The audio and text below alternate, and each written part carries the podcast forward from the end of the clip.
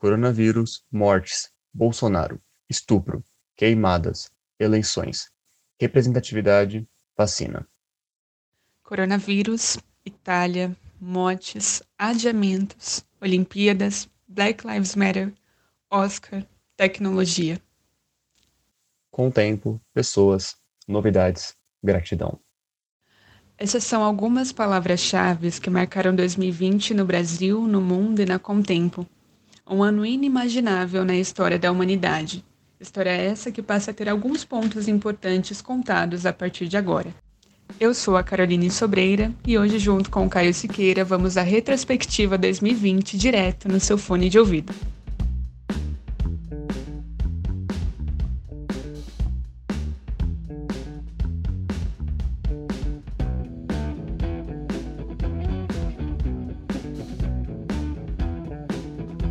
Sejam bem-vindos ao 17º e último episódio de 2020 do Fone de Ouvido. Neste ano que passou como um piscar de olhos, vamos começar esse episódio com os principais acontecimentos que ocorreram ao redor do mundo. Não há dúvidas de que o maior acontecimento de 2020 foi a pandemia do novo coronavírus, a Covid-19, cujo epicentro inicial foi na cidade de Wuhan, na China, onde de início não imaginávamos que o vírus se espalharia tão rápido. Até o momento foram mais de 1,5 milhões de mortes pela Covid-19 e mais de 67 milhões de casos em todo o mundo. Depois da China, em fevereiro, a Itália foi o primeiro país a entrar em lockdown, tendo mais de 60 mil mortes até o momento. Foi a região mais divulgada pela mídia e que trouxe o real impacto e a seriedade dos riscos que a Covid-19 traria para o mundo ao longo do ano. A pandemia moldou todas as dinâmicas do nosso dia a dia, tendo máscara e álcool em gel como itens obrigatórios, tivemos que nos adaptar a uma vida mais reclusa, cautelosa e conectada à tecnologia. Apesar de se falar do novo normal, ainda não sabemos quais serão os reflexos deste episódio em âmbito individual e coletivo a médio e longo prazo. A Rússia iniciou a aplicação da vacina em 5 de dezembro.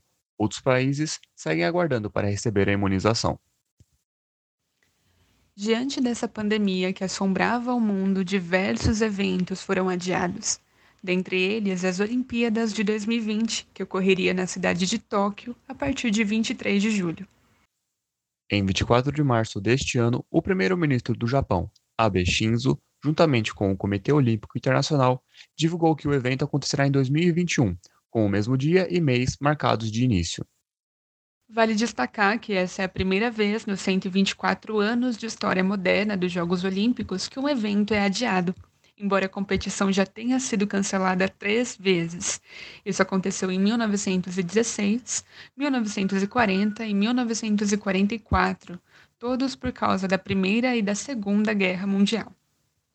Informações mais recentes indicam que esse adiamento em 12 meses aumentará o custo do evento em mais de 13 bilhões de reais.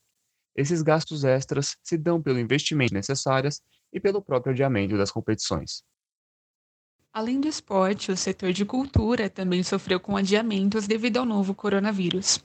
Dentre os principais adiamentos no cinema está Mulher Maravilha 1984, que deverá estrear no Brasil no dia 19 de dezembro desse ano, Viúva Negra, que ainda não tem data de estreia no Brasil, e Animais Fantásticos 3, que parte de seu enredo se passará no Brasil no período pré-Segunda Guerra. Com diversas salas de cinema fechadas em boa parte dessa pandemia, o consumo de filmes e séries pelas plataformas de streaming como Netflix e Amazon Prime aumentou muito mais. Para bater de frente com a concorrência, no final de novembro, a Disney lançou sua própria plataforma, o Disney+. O seu catálogo conta com animações, filmes e séries do estúdio, além das produções de franquias como Marvel, Star Wars, Pixar e National Geographic. Com isso, o número de opções de streaming aumenta justamente no ano em que, de acordo com a Anatel, a Netflix atingiu a marca de 17 milhões de assinaturas no Brasil, superando os 15,2 milhões de assinantes na TV paga. Dos shows aguardados para acontecer no Brasil, a banda Maroon 5 foi a única que conseguiu se apresentar antes das ordens de restrição a aglomerações. Outros artistas que passariam pelo solo brasileiro, como Backstreet Boys, a Taylor Swift e o Michael Bublé tiveram seus shows adiados para 2021. Em fevereiro desse ano, ocorreu a 92ª premiação do Oscar, que ficará por muito tempo marcada nas memórias dos amantes da sétima arte. Pela primeira vez na história, um filme estrangeiro venceu a categoria de melhor filme. O longa sul-coreano Parasita desbancou concorrentes como Era Uma Vez em Hollywood, de Quentin Tarantino, e o irlandês, de Martin Scorsese. Parasita também faturou mais de três estatuetas de melhor roteiro original, melhor filme internacional e melhor diretor. A partir da 96ª edição do Oscar em 2024, os filmes que quiserem concorrer à premiação de melhor filme deverão atender no mínimo dois dos quatro novos critérios estabelecidos pela organização. Entre eles está ter um número determinado de membros de grupos pouco representados em cargos de liderança.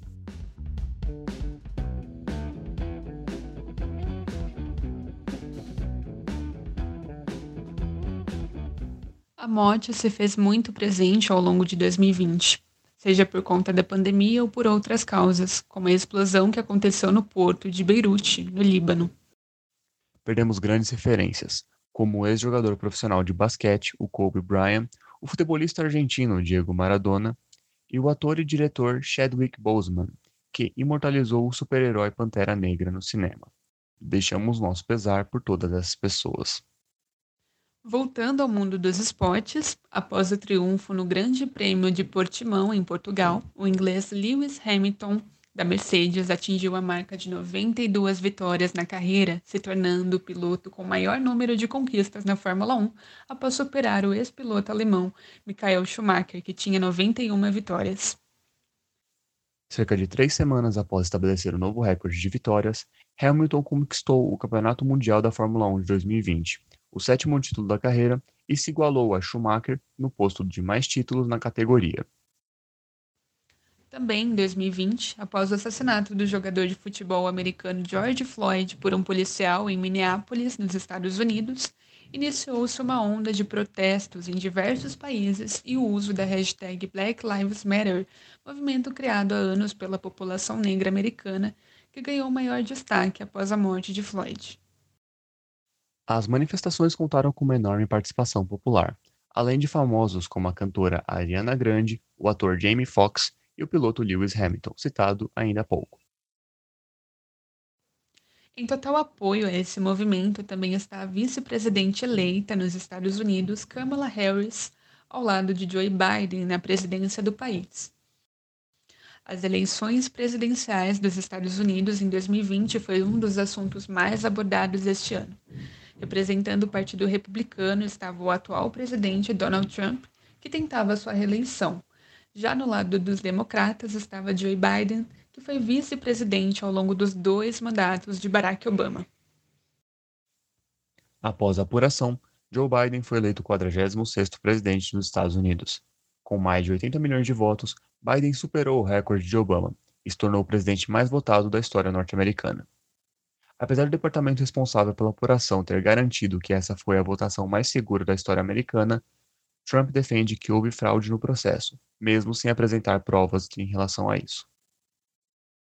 Ainda na política, em 15 de novembro, líderes asiáticos assinaram o Acordo de Parceria Econômica Regional Abrangente, RCP, na sigla em inglês, que, ao que tudo indica, será o maior acordo internacional do mundo, superando a União Europeia e o Acordo Estados Unidos-México-Canadá. Ao todo, a parceria envolve 15 países. Entre eles estão China, Japão, Austrália, Coreia do Sul, Indonésia e Tailândia. Juntos, eles correspondem a 29% do produto interno bruto mundial e a 45% da população da Terra, com mais de 3 bilhões de pessoas. Além de eliminar tarifas de importação pelas próximas duas décadas, o acordo também prevê benefícios em outros âmbitos, como nas telecomunicações, no comércio eletrônico e na propriedade intelectual. E no final de outubro deste ano, mais de 7,4 milhões de chilenos participaram de um plebiscito referente ao início do processo de redação de uma nova Constituição para o Chile. Mesmo o voto não sendo obrigatório no Chile, essa foi a eleição com maior participação absoluta na história do país. Vale lembrar que desde meados de 2019 vem ocorrendo inúmeros protestos populares no país. No cenário tecnológico, uma das maiores febres de 2020 foi o aplicativo chinês da BitDance, o TikTok. que apesar de ter sido lançado em 2016, só passou por uma grande ascensão ao longo dos últimos dois anos. Atualmente, o TikTok já aparece entre as redes sociais com mais usuários ao redor do globo, e com projeções para continuar crescendo.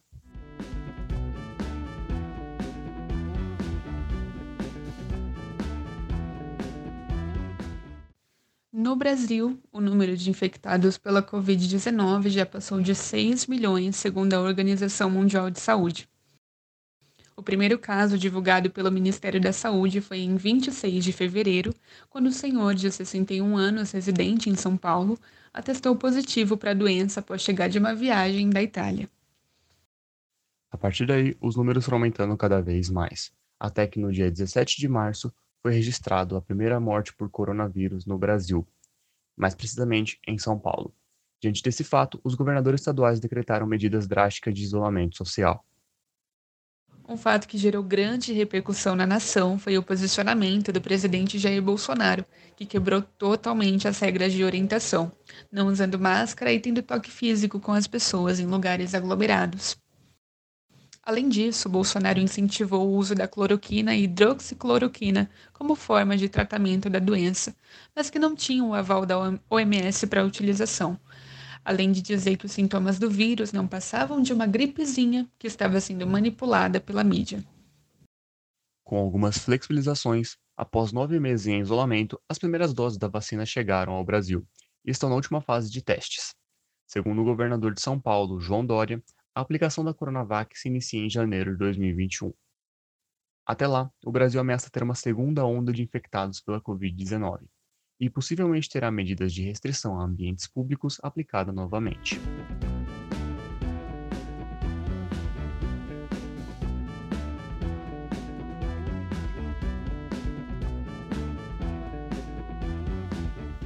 Em 2020, o número de queimadas na Amazônia e Pantanal aumentou demasiadamente. Até outubro desse ano, os números superaram o recorde de 2019, tendo mais de 25% de aumento nos incêndios, segundo dados do Instituto Nacional de Pesquisas Espaciais. Em agosto, o Ministério do Meio Ambiente chegou a alegar que as medidas de combate ao desmatamento da Amazônia seriam anuladas por motivo de bloqueio financeiro determinado pela Secretaria de Orçamento Federal em verbas do Instituto Brasileiro do Meio Ambiente. Mas ainda em agosto, o vice-presidente Hamilton Mourão recorreu à afirmação de Ricardo Salles, presidente do Ministério do Meio Ambiente, e afirmou que as operações de combate às queimadas continuariam. E assim seguiu até o dia 23 de outubro, quando os agentes da Força Nacional encerraram suas atividades no combate. O inquérito segue em aberto para localizar e punir os culpados pelo desmatamento.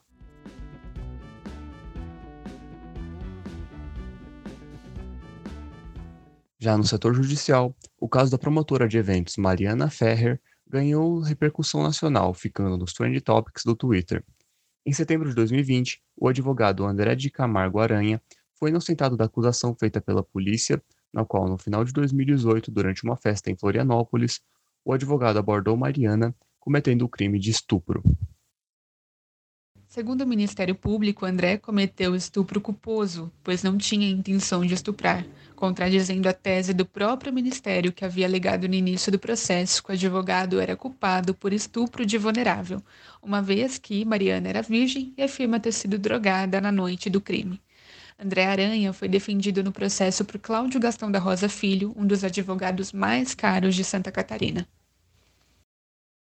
Mesmo após pedidos de esclarecimento da OAB de Santa Catarina e do Ministério da Mulher, da Família e dos Direitos Humanos ao advogado Cláudio Gastão e ao Tribunal de Justiça pela má conduta de Cláudio durante a audiência, Mariana conseguiu somente o direito ao tratamento psicológico dela, da mãe e da irmã mais nova, pagos pela boate onde o crime aconteceu.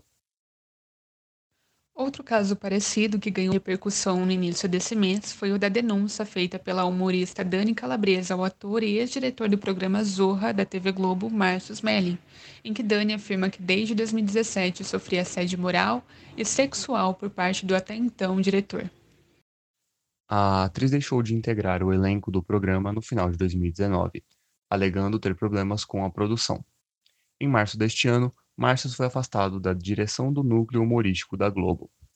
Após a denúncia de Dani Calabresa, outras mulheres do elenco alegaram que também foram assediadas sexualmente por Melhem.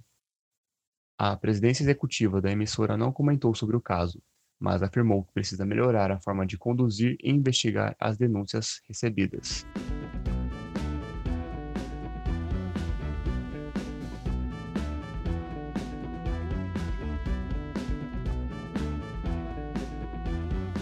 2020 foi o ano das eleições municipais no Brasil. Dessa vez, deixando a marca da representatividade nos candidatos a prefeito e a vereador. Segundo dados do jornal Correio Brasiliense, 50% dos candidatos pretos e pardos, 32% foram eleitos no primeiro turno. Ao cargo de prefeita, nove mulheres negras foram eleitas. Em Curitiba, Ana Carolina D'Artorá, com mais de 8 mil votos, foi eleita a primeira vereadora negra da história da cidade. O público LGBTQ também será representado na Câmara dos Vereadores, 25 pessoas que se identificam como transexuais ou travestis de 22 cidades brasileiras foram eleitas. Segundo dados do portal UOL, junto com a Associação Nacional de Travestis e Transsexuais, houve um aumento de 212% das candidaturas eleitas desse público, em comparação a 2016, em que na época foram eleitos oito representantes. O aumento dos números à candidatura se deu em resposta aos ataques do presidente Jair Bolsonaro à comunidade. Erika Hilton, com 50.508 votos, e também Miranda, com 43.321 votos, foram eleitos entre esse público, os mais votados na cidade de São Paulo, segundo o jornal Estadão.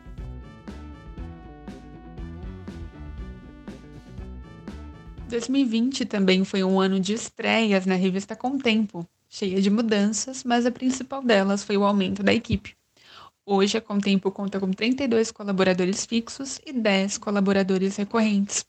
No final de 2019, éramos em 11 fixos e alguns colaboradores recorrentes. Por conta dessa expansão, conseguimos uma nova página na web, aumentamos a frequência de publicações no site e também o número de séries especiais. Outros destaques vão para a nova identidade visual da Contempo e a nossa presença no LinkedIn e no Twitter, sem contar o crescimento do departamento de audiovisual e a criação de novos quadros, que vamos relembrar agora quais são eles. O Tá Com Tempo foi um dos projetos iniciados este ano e consiste em um vídeo que reúne os principais acontecimentos no Brasil e no mundo que marcaram a semana. Cada edição tem em média 3 minutos e vai ao ar todo domingo no Instagram da Contempo. E o podcast Fone de Ouvido é um projeto antigo da Contempo, mas que só ganhou forma esse ano. Com uma frequência quinzenal, a cada episódio nós exploramos um assunto diferente a partir de entrevistas com convidados importantes relacionados ao tema. O primeiro tema abordado foi sobre a realidade de Brumadinho após o trágico incidente ocorrido em 2019. Tema esse que também foi o assunto central da quarta edição da revista. Desde então, já tivemos episódios sobre fake news, sobre o impacto da pandemia no audiovisual e sobre a importância da leitura, entre outros. Eu sou Caio Siqueira e esse episódio vai ficando por aqui. Se você tiver alguma crítica, elogio ou sugestão de pauta, é só chamar no nosso inbox pelas redes sociais da Contempo. Não se esqueça de seguir a Contempo e continuar se informando. Obrigado pela sua atenção e em janeiro a gente volta com um tema fresquinho para você escutar direto no seu fone de ouvido. Boas festas e um feliz ano novo para todos. Esse podcast da revista Contem foi produzido por Caio Siqueira e Caroline Sobreira, com edição de Augusto Marinheiro, roteiro de Caroline Sobreira, revisão de Carolina Vieira e sonorização de Augusto Marinheiro e Wagner Isidoro Júnior.